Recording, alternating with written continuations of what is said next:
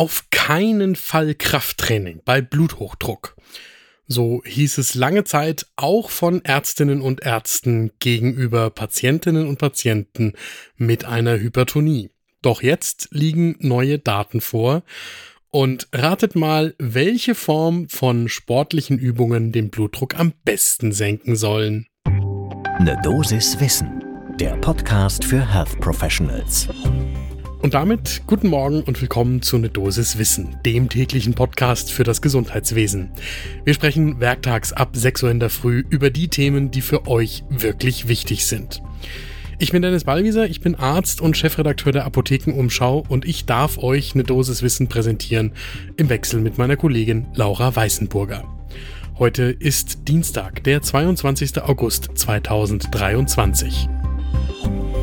Ein Podcast von gesundheithören.de und Apothekenumschau Pro. Es gibt eine neue Studie im British Journal of Sports Medicine, die gerade im Juli erschienen ist. Und über die haben wir mit Burkhard Weißer gesprochen. Er ist Lehrstuhlinhaber für Sportmedizin und Trainingslehre an der Christian Albrechts Universität zu Kiel.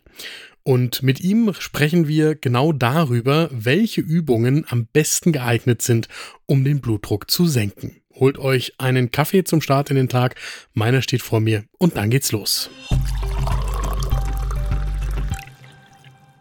Bluthochdruck, das ist wirklich einer der Blockbuster der Medizin, auch der Allgemeinmedizin, denn rund ein Drittel der Erwachsenen in Deutschland leidet unter zu hohem Blutdruck. Wobei man dieses Leiden gleich wieder relativieren muss, denn die meisten Menschen leiden natürlich gerade nicht darunter. Sie spüren den Bluthochdruck natürlich nicht, weil man normalerweise jahrzehntelang als Patientin oder Patient gar nichts davon mitbekommt, bis die Schäden schon angerichtet sind. Und diese Herz-Kreislauf-Erkrankungen, die Niereninsuffizienz, das ist das, was gefürchtet ist, weil es lebensverkürzend wirkt. Und das Ganze, obwohl es effektive medikamentöse Therapien gibt, um den Blutdruck zu senken. Und daneben auch noch einige Lebensstiländerungen, die sich positiv auf den Blutdruck auswirken können. Dazu gehört körperliche Betätigung. Das, was traditionell empfohlen wird, ist das aerobe Ausdauertraining, also zum Beispiel Gehen, Laufen, Radfahren. Und das ist auch tatsächlich ein probates Mittel, um den Blutdruck zu beeinflussen. Allerdings beruht diese Empfehlung auf älteren Daten. Neuere Trainingsvarianten sind da noch gar nicht berücksichtigt, zum Beispiel das hochintensive Intervalltraining, das ja in den letzten Jahren in Mode gekommen ist. Dabei geht es um episodische kurze Trainingseinheiten mit hoher Intensität, gefolgt von kurzen Erholungsphasen mit geringer Intensität. Und dazu gehören auch isometrische Übungen, bei denen also Muskeln ohne Bewegung beansprucht werden, zum Beispiel beim Wandsitz oder beim Plankensitz. So, und die mittlerweile verfügbaren Daten zu diesem Thema hat eine Forschergruppe im British Journal of Sports Medicine zusammengefasst in einem Review mit paarweisen Analysen und einer Netzwerk-Meta-Analyse. Eingeschlossen worden sind. 270 randomisiert kontrollierte Studien, die erstellt worden sind zwischen 1990 und 2023, also mehr als drei Jahrzehnte umspannen.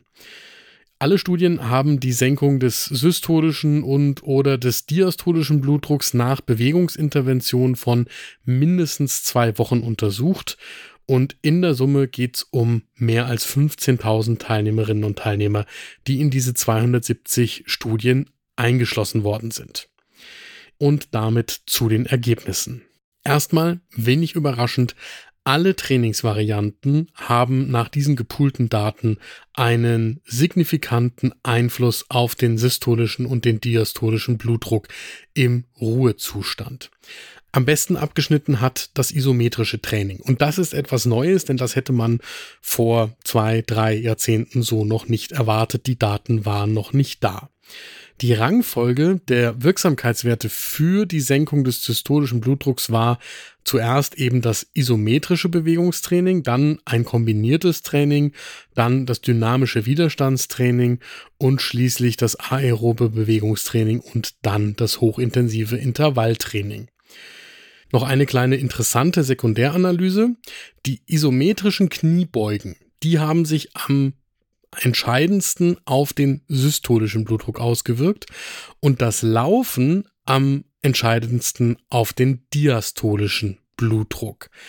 Wenn man aber dann beide Blutdrücke zusammen betrachtet, dann waren die isometrischen Übungen insgesamt eben am wirksamsten. Und daraus schlussfolgern die Autorinnen und Autoren dieses Reviews, dass man sich an die Leitlinien heranmachen sollte und eine neue Grundlage für neue Empfehlungen vorliegen hat. Wir haben darüber jetzt mit Burkhard Weißer gesprochen, der Facharzt für Innere Medizin und Sportmedizin ist und den Lehrstuhl für Sportmedizin und Trainingslehre an der Christian Albrechts Universität zu Kiel innehat. Er sagt, dass er den Review für methodisch gut gemacht hält und es auch interessant findet, dass die isometrischen Übungen einen fast doppelt so großen Effekt auf den Blutdruck haben wie die Ausdauerübungen. Dieser direkte Vergleich ist durch die Netzwerk-Meta-Analyse möglich.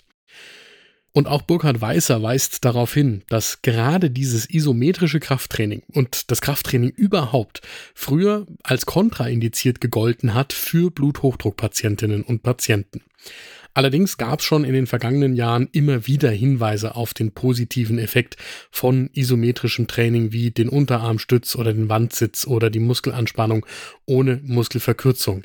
Und insofern ist diese Studie bzw. der Review für Burkhard Weißer nicht wirklich eine Überraschung, sondern eher eine Bestätigung früherer Daten. Was ihn aber überrascht, sagt Burkhard Weißer, ist die Deutlichkeit, mit der die Daten dort hervorstechen.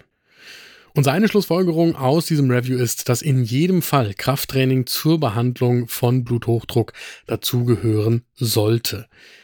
Was sich aus seiner Sicht aber nicht ändert, ist weiterhin die Empfehlung zum Ausdauertraining bei einer Herz-Kreislauf-Erkrankung oder auch dem Bluthochdruck. Denn natürlich hat auch das Ausdauertraining einen positiven Effekt auf die Herz-Kreislauf-Gesundheit und damit auch den Blutdruck der Patientinnen und Patienten. Also das eine tun, ohne das andere zu lassen. Und das ist auch mein Fazit aus der heutigen Folge.